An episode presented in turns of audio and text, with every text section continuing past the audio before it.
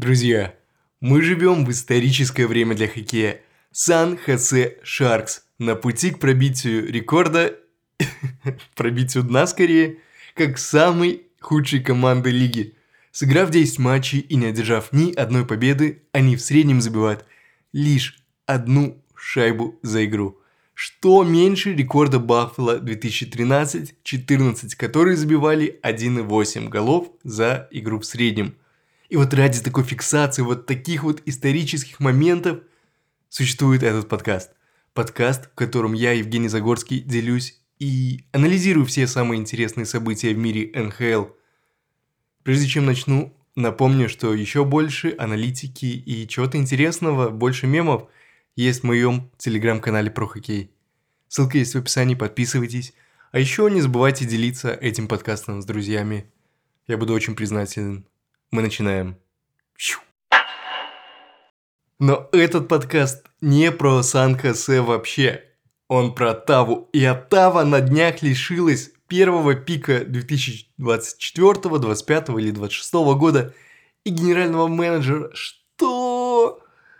Да, да, знаю, это, возможно, кликбейт, но дело очень интересное, и я решил о нем рассказать.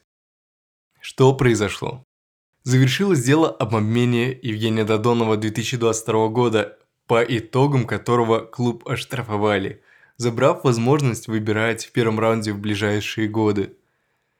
Немного в ретроспективе. Атава подписал Евгения Додонова еще в 2020 году, подписал тогда на три года, и контракт содержал запрет на обмен с 10 командами. Евгений же сыграл за сенаторов лишь один год, в 55 матчах он забил 13 голов, сделал 7 ассистов, ну так себе. И вот в 2021-2022 году его обменяли в Вегас на Ника Холдена и третий раунд. В Вегасе он сыграл сезон, показал цифры чуть получше, 43 очка с 20 голами, ну в разы лучше, окей. И вот у Вегаса тогда были проблемы с cap hit ом. И они в марте 2022 года решили его обменять в Анахайм. Но Додонов даже 48 часов не побыл уткой, потому что НХЛ эту сделку отменил. А почему? А потому что Анахайм был в списке запретов на обмен. Ну и Вегас, конечно же, офигел, сидя с cap hit ом. А вы спросите, почему он вообще менял в клуб, который нельзя менять? Это интересный вопрос. Это интересный вопрос, который и является темой обсуждения этого выпуска – Додонова, конечно, чудом отправили потом в Монреаль, потом он оказался в Далласе, где играет и сейчас. В этом сезоне у него 8 игр, 3 гола и 1 ассист. Блин, может быть больше игр, я не помню. Э, пометки делал чуть э, раньше, чем записываю подкаст. Так вот, почему это всплыло прямо сейчас и почему Атава, ведь там же Вегас, Анахайм, а Атава тут при чем? Ну, начнем с того, что нагнали сначала на Вегас. Типа, Вегас, ты куда вообще меняешь Евгения Додонова? Ты что, не видишь, что у тебя на бумажке написано? Там вообще-то список есть. А Вегас в свою защиту заявил. Брой, мы не знаем, о каком вы списке говорите, у нас его нет. И мы вообще не знаем, что есть запрет на обмен в Анахайм. А Тава нам не передала нормальный список. И понеслась. И началось разбирательство с кучей сторон, с профсоюзом игроков и вообще бюрократия. И вот только недавно доказали, что Вегас реально не имел верного списка запрета на обмен. А почему? А потому что Оттава, ответственная за передачу такого списка, она облажалась. Она просто предоставила Вегасу недостоверную информацию, либо вообще ее не предоставила. А Оттава в свою защиту заявила, что это ошибка в процессе и мискоммуникации. Типа разные люди подключались или отсутствовали на разных этапах – и что как-то там что-то не уследили. И вообще у нас проблемы с э, процессами и программным обеспечением, что у нас все на уровне распечатанных бумажек, и отследить все и передать Вегасу было просто сложно. Клуб НХЛ не может разобраться в самых главных, ну, по сути, единственных ваших бумажках, о которых нужно заботиться. И я не удивлюсь, что это правда было из-за того, что у них просто все на уровне бумажек, что у них нет никаких-то выстроенных процессов, автоматизированных процессов, у них нет нормальных программ, Я не знаю, что это было. Это просто грязь, и теперь клуб лишился первого раунда на ближайшие годы. И словил скандал, репутационный ущерб, просто посмешище. Ух. Ну, конечно, это только канадские клубы так могут. И Аризона. Кстати, вот такие прецеденты уже были, и они были с Аризоной. Я, я не зря шучу про нее. Потому что в 2020 году Аризону оштрафовали за нарушение правил скаутинга и тестирования игроков, и также тогда забрали этот первый раунд. Был еще, конечно, случай с Нью-Джерси, там, Ильей Ковальчуком, разрывов контрактов, вы помните. И там тоже собирались забрать первый пик, но потом расслабились и влупили денежный штраф на полтора миллиона и отпустили команду, э, просто опустив ее на 30 место в выборе. И вот этот кейс Нью-Джерси меня наталкивает на мысль о том, что может быть это все был просчитанный риск. А Тава понимала, что окей, ей возможно грозит потеря раунда, либо ей просто влупят штраф, штраф э, можно заплатить. Ну, я сначала так подумал, а потом я вспомнил, что это вряд ли, и вот почему. Потому что это происходило во времена владения клубом э, Юджином Мельником, который любил экономить. И вряд ли бы согласился на штраф полтора миллиона, либо еще больше. Если вы не знаете, кто такой Юджин Мельник, это бывший владелец Атавы, который по-настоящему жил хоккеем, и для него клуб был делом его жизни. И из-за этого дела жизни, такой страсти, был ужасный микроменеджмент, были странные решения с контрактами, о которых мы еще поговорим. И вот это все происходило из-за особой визии. Визии вокруг экономии, как говорят люди, знакомые с Юджином Мельником. И я знаю насколько он душный тип, потому что я даже помню, играл в симулятор хоккейного менеджера за Таву, и там владелец клуба, его характер был выкручен просто на максимум. Но, но к реальности вернемся. В реальности Юджин Мельник умер с этой страстью хоккею в марте 2022 года, и клуб перешел к его дочери, у которой этой страсти не было, и она решила продавать клуб – Продавали этот клуб, были спекуляции, кто станет его владельцем, помните, мы об этом говорили. И клуб все-таки продали Майклу Андлеру, и 22 сентября этого года он стал его владельцем. И здесь интересно, что это расследование кейса Додонова заняло так много времени. И вот мне кажется, и не только мне, так кажется и новому Майклу Андлеру, не Майкл Андлер старый, новому владельцу Атавы. Что это расследование заняло так много, потому что Лига не хотела вмешиваться в сделку. Не хотела обнародовать факт, который может повлиять на стоимость клуба. И тем самым Лига подыграла продавцу. И вот это уже очень, очень такая скользкая дорога, которая может закончиться судебным разбирательством Майкла Андлера против Лиги. Ну, типа, йоу, вы тут предъявляете Атави за то, что она сделала какую-то скрытную вещь, при этом вы, как Лига, ведете себя так же скрытно, ну, мне кажется, справедливость тут где-то должна быть. И вот так вот поменялся владелец у Атавы, а при смене владельцы, либо руководство, как мы видим с ген-менеджером – есть всегда соблазн к изменениям. А вся эта история вокруг Додонова – это хорошая причина уволить генерального менеджера. Ну, во-первых, нужен какой-то кризис-менеджмент и бренд-реакция, типа в духе «мы серьезные, честные люди, и мы наказываем провинившихся». А есть второй пункт, который мне кажется более существенным. Во-вторых, удаление Пьера Дориана произошло бы в будущем в любом случае. И этот кейс с лишением первого раунда и фейлом с Додоном лишь повод уволить генерального менеджера, который допускал столько ошибок. Тем более у Дорина истекающий контракт, и вряд ли бы просто с ним продлили его. Ну, а здесь сделали просто радикально.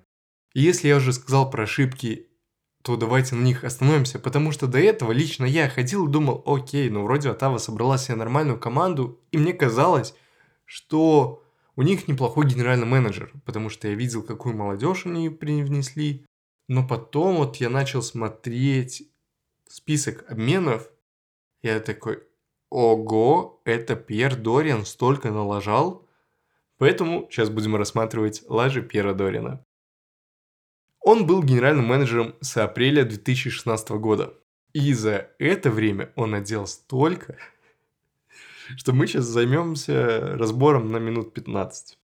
И вот э, Пьер Дориан, свежий генеральный менеджер Атавы, решил залететь с козырей и показать свой уровень. Он начал с фейла обмена молодого Мика Зибанижата и второго раунда 2018 года на ветерана Дерека Бросарда – Логика в той сделке была простая. Ну типа, Мика, новичок, он допускает ошибки, а вот ветеран, но ветеран получше будет.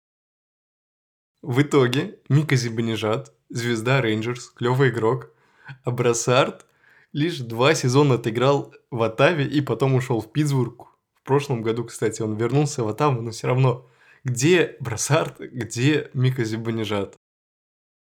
О, Тут, кстати, важный факт, э, который я, может быть, уже говорил, но напомню. Юджин Мельник реально микроменеджерил и оказывал влияние на решения о контрактах, обменах. И чаще все заканчивалось тем, что клуб отказывался продлевать э, игроков, потому что не хотели больше. Даже если они были потенциальные, крутые, вот как Мика Зибанежат.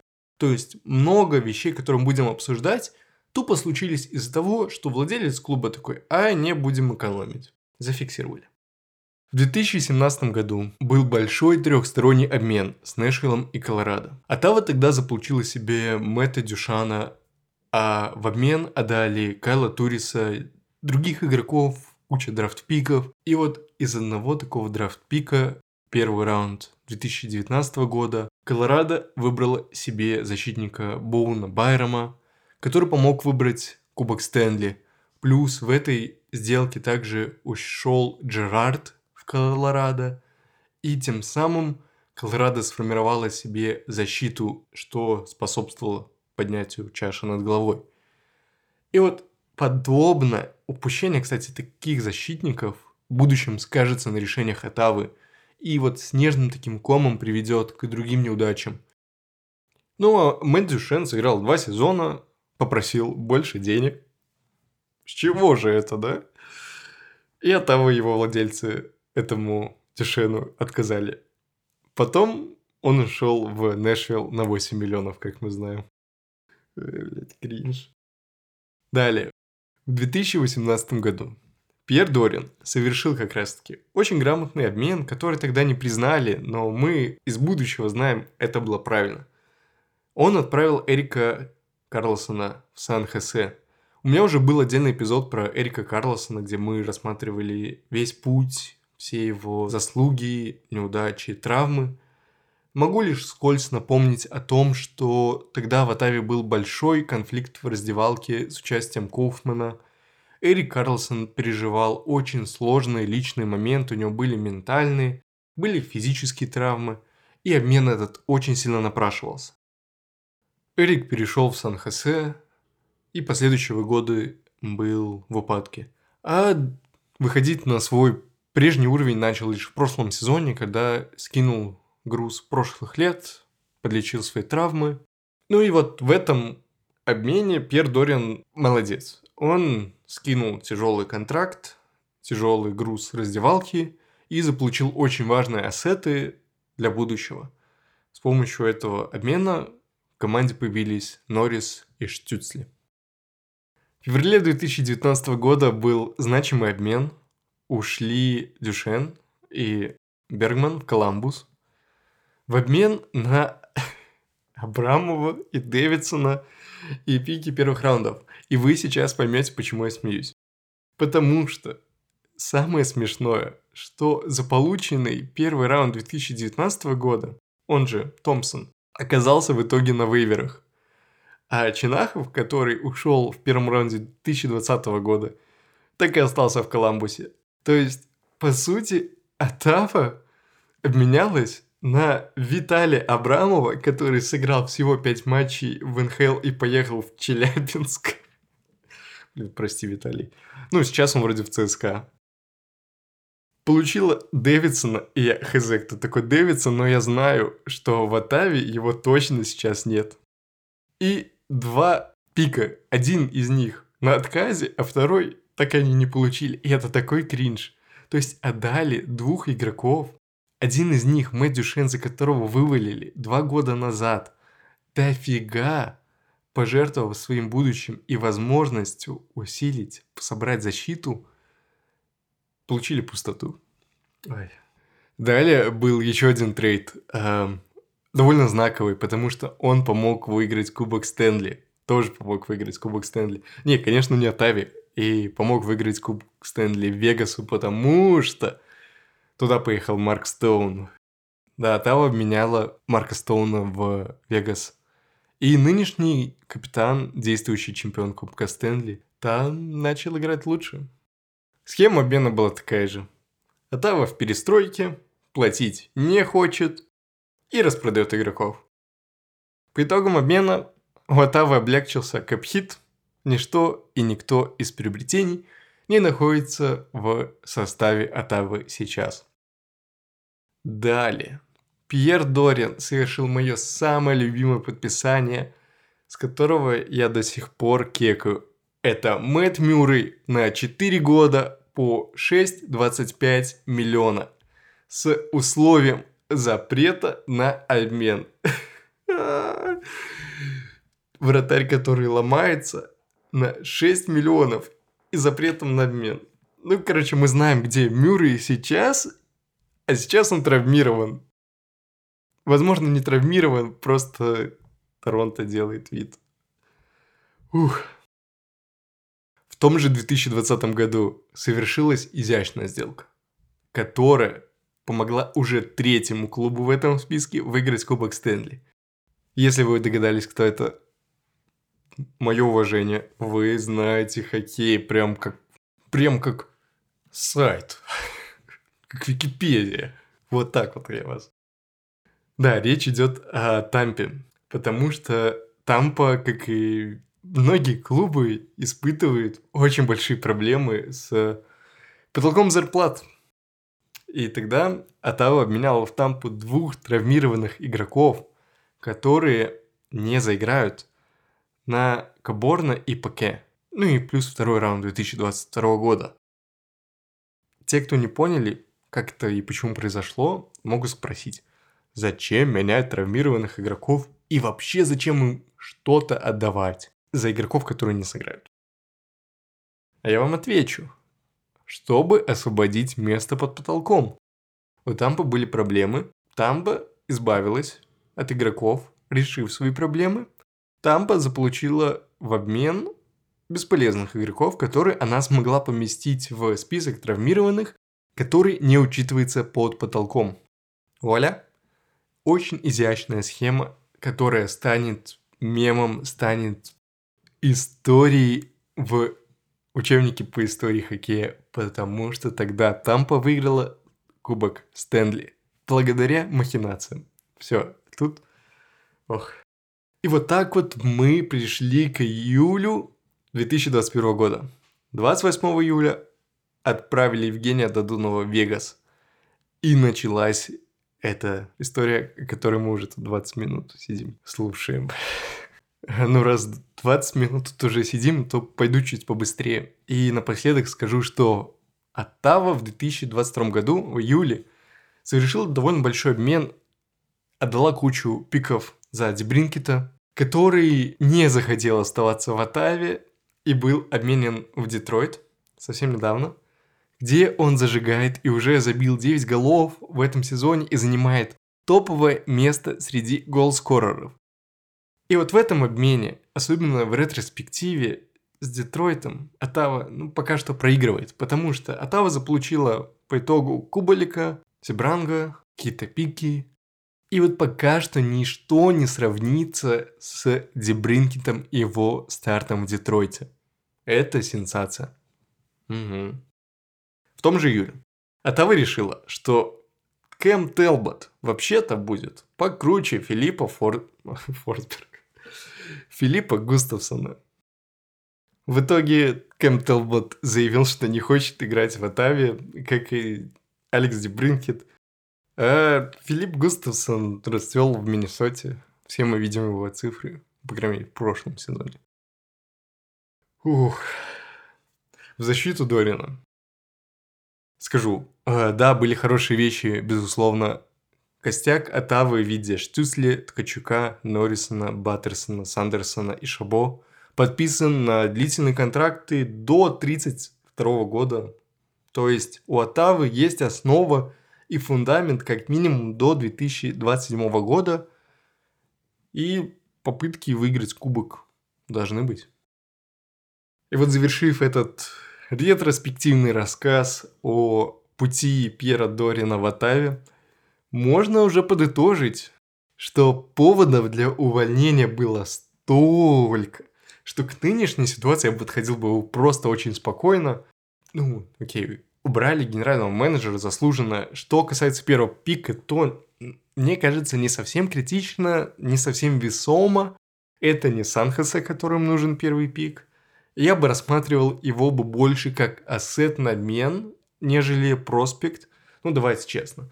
Оттава в неплохой форме, она будет бороться в плей-офф, ну, я надеюсь. И поэтому, как минимум, она будет во второй половине на драфте. А заполучить звездных игроков, которые поменяют франшизу во второй половине первого раунда, удается крайне редко. В заключение могу сказать, что эта история показывает, насколько сложна и интересна может быть лига и что там происходит порой вне нашего э, понимания до какого-то момента. Так же, как и я не понимал, кто такой Пьер Дориан, пока не начал идти в ретроспективы и смотреть на его обмены и ужасаться, как можно было стать на все грабли. Вот. Э, Еще хотелось бы, чтобы владельцем все же стал э, Райан Рейнольдс, потому что ну, он прикольный, и мы бы получили бы сейчас в разы больше шоу. Но не получили. Двигаемся дальше. Возможно, и не двигаемся. Есть дисклеймер. Выключите подкаст прямо сейчас, потому что дальше будет описание страшных событий, повлекших смерть хоккеиста. Если ваша жизнь и так полна серости, лучше это пропустить. Поверьте, я не то что э, смог досмотреть видео, мне говорить будет об этом неприятно. Поэтому для тех, кто сейчас выключит подкаст. Спасибо, что слушали. Очень приятно. И не забывайте думать о своей безопасности и здоровье. Услышимся через две недели. Если вы еще остались со мной, то трагическая нота в хоккее, которую вы, наверное, уже слышали, это смерть бывшего игрока Питтсбурга Адама Джонсона, которому порезала коньком глотку во время матча. Ему оказывали помощь на льду, довезли в больницу, но он не выжил. Ему было 29 лет, и об этом реально сложно говорить, потому что не хочу, чтобы моя любимая игра забирала жизни. Хочу, чтобы она была веселая и приносила лишь удовольствие. Но это знаковая история для хоккея, и я ее вставил лишь потому, что она приведет к изменениям. Она изменит подход к безопасности и, возможно, заставит задуматься, как и других игроков, возможно, вас. Поэтому она важна. Тут не нужно быть э, великим аналитиком, чтобы сказать, этого не произошло бы, если была бы защита шеи. А решений на рынке довольно много. Бауэр, например, производит элегантную защиту из кевлара. Мы не говорим о страшных, сползающих на бок ошейниках, что дети носят. И вот как бы ужасно прагматично это не звучало, возможно, такая смерть должна была произойти, чтобы начались движения. Потому что события подобные уже совершались, но трагических последствий так и не было.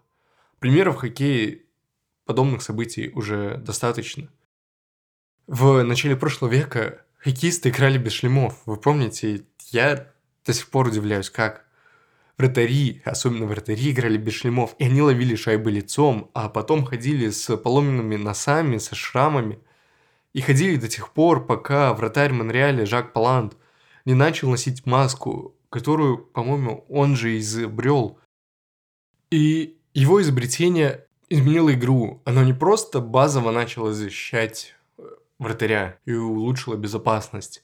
Оно трансформировало бросок. Хоккеисты начали не бояться кидать вверх, потому что знали, что их действие не приведет к летальным последствиям. Но если вернуться к аспекту безопасности, то вратари своим решением носить маски начали вдохновлять других игроков и артикулировать о том, что могло бы быть, если маски бы не было. Например, вратарь Джерри Чирс начал наносить рисунки на свою маску – рисунки шрамов, тем самым показав, что было бы с его лицом, где были бы шрамы, если бы этой маски не было. Да, эти изменения чаще всего не идут э, примитивно. То есть, пока ты себя не обожжешь, ты не поймешь, что такое горячо. Поэтому пока вратари не начали испытывать боль от шайбы, они не начали думать о безопасности. Также и лига, возможно, начинает думать о чем-то.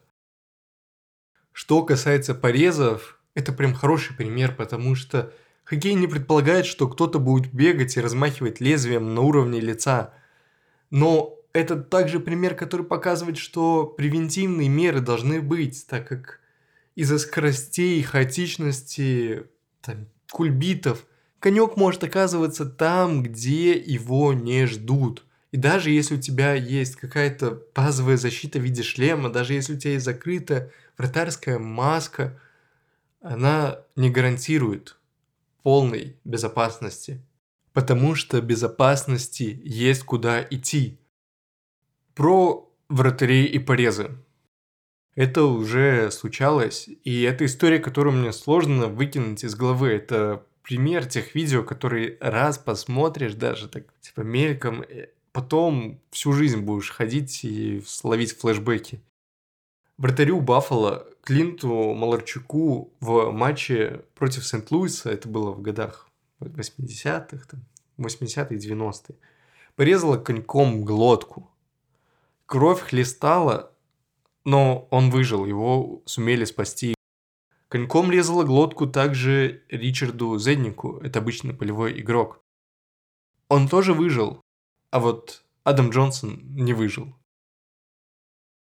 Шлема поменялись. Все началось с вратарей, перешло на полевых игроков, стали лучше технологии. Например, визор стал обязательным, и сейчас только ветераны докатывают последние годы когда мы будем видеть кого-то без визора. И здесь не только с технологической точки зрения должно что-то меняться, должно меняться с подхода и осознанности mindset а игроков. Идея, что защита первостепенна, и она обязательно должно закрепиться, закрепиться в сознании, и оно может закрепиться лишь на основе таких вот трагичных случаев. Увы, существует какой-то, я бы не сказал, что это миф, восприятие скорее, что, например, без визора ты будешь круче, что без э, капы тебе будет играться легче. Да, это может быть неудобно, но неудобству ты можешь привыкнуть. А вот привыкнуть жить со сломанной челюстью, либо без зубов. Ну, тут не нужно опять быть аналитиком, чтобы сказать, что к этому лучше не привыкать. Недавно Грецкий в интервью рассказывал, что такая ситуация, такое мышление реально есть. Молодые игроки, когда приходят в лигу, ну, возможно, это было в прошлом, когда они приходили в лигу, они думали, что без визора они будут круче, что их ветераны начнут уважать, поэтому они их не надевали. Come on, парни, ну, глаза. А в реальности эти же самые ветераны говорили, бля, надень визор, ты чё? Малой, ты куда лезешь? Вот такая защита шеи должна стать обязательной, обязательной даже не на уровне регуляции лиги, а понимание игроками то, что она нужна. Уверен, э, технологической точки зрения все станет еще только лучше. Поэтому уход за игроками. Некоторые хоккеисты НХЛ уже сделали свой выбор. Эрик Карлсон и, возможно, другие игроки Питтсбурга уже начали носить защиту шеи. Также начал носить э, Ти Джей Оуши, по крайней мере, я видел его, он открыто заявлял о том, что он это носит, чтобы обезопасить себя, чтобы у него была возможность проводить время с сыном. Я уверен, что среди тысячи слушателей этого подкаста явно есть игроки. И вот обращение к этим игрокам, пожалуйста, приоритизируйте здоровье над вашими понтами. Носите капу, носите полную защиту, Приоритизируйте безопасность других, не хитуйте грязно, не носите экипировку, например, клюшки без отычек. Тупых травм и смертей нам не нужно, и мы хотим, чтобы хоккей был в кайф. Ох. Очень сложно заканчивать бодрячком подкаст после такой темы. Это безумие. Но Спасибо. Как обычно, спасибо, что вы дослушали. С вами был Евгений Загорский. Я безумно благодарен всем тем, кто подписывается на телеграм-канал. Еще больше благодарен всем тем, кто делится подкасту. А отдельно благодарность прям точечно в этом выпуске. Это слушателю из Ашберна. Я вижу, что вы продолжаете слушать каждый эпизод. И это многое значит для меня. Особенно из такой локации. Это вау. Спасибо. Следующий выпуск подкаста выйдет, как обычно, через две недели. Но чуть-чуть попозже, потому что я еду на матчи НХЛ в Швеции. Да. Будут фотографии, будут репортажи с места событий. Подписывайтесь на телеграм-канал. Услышимся. Пока.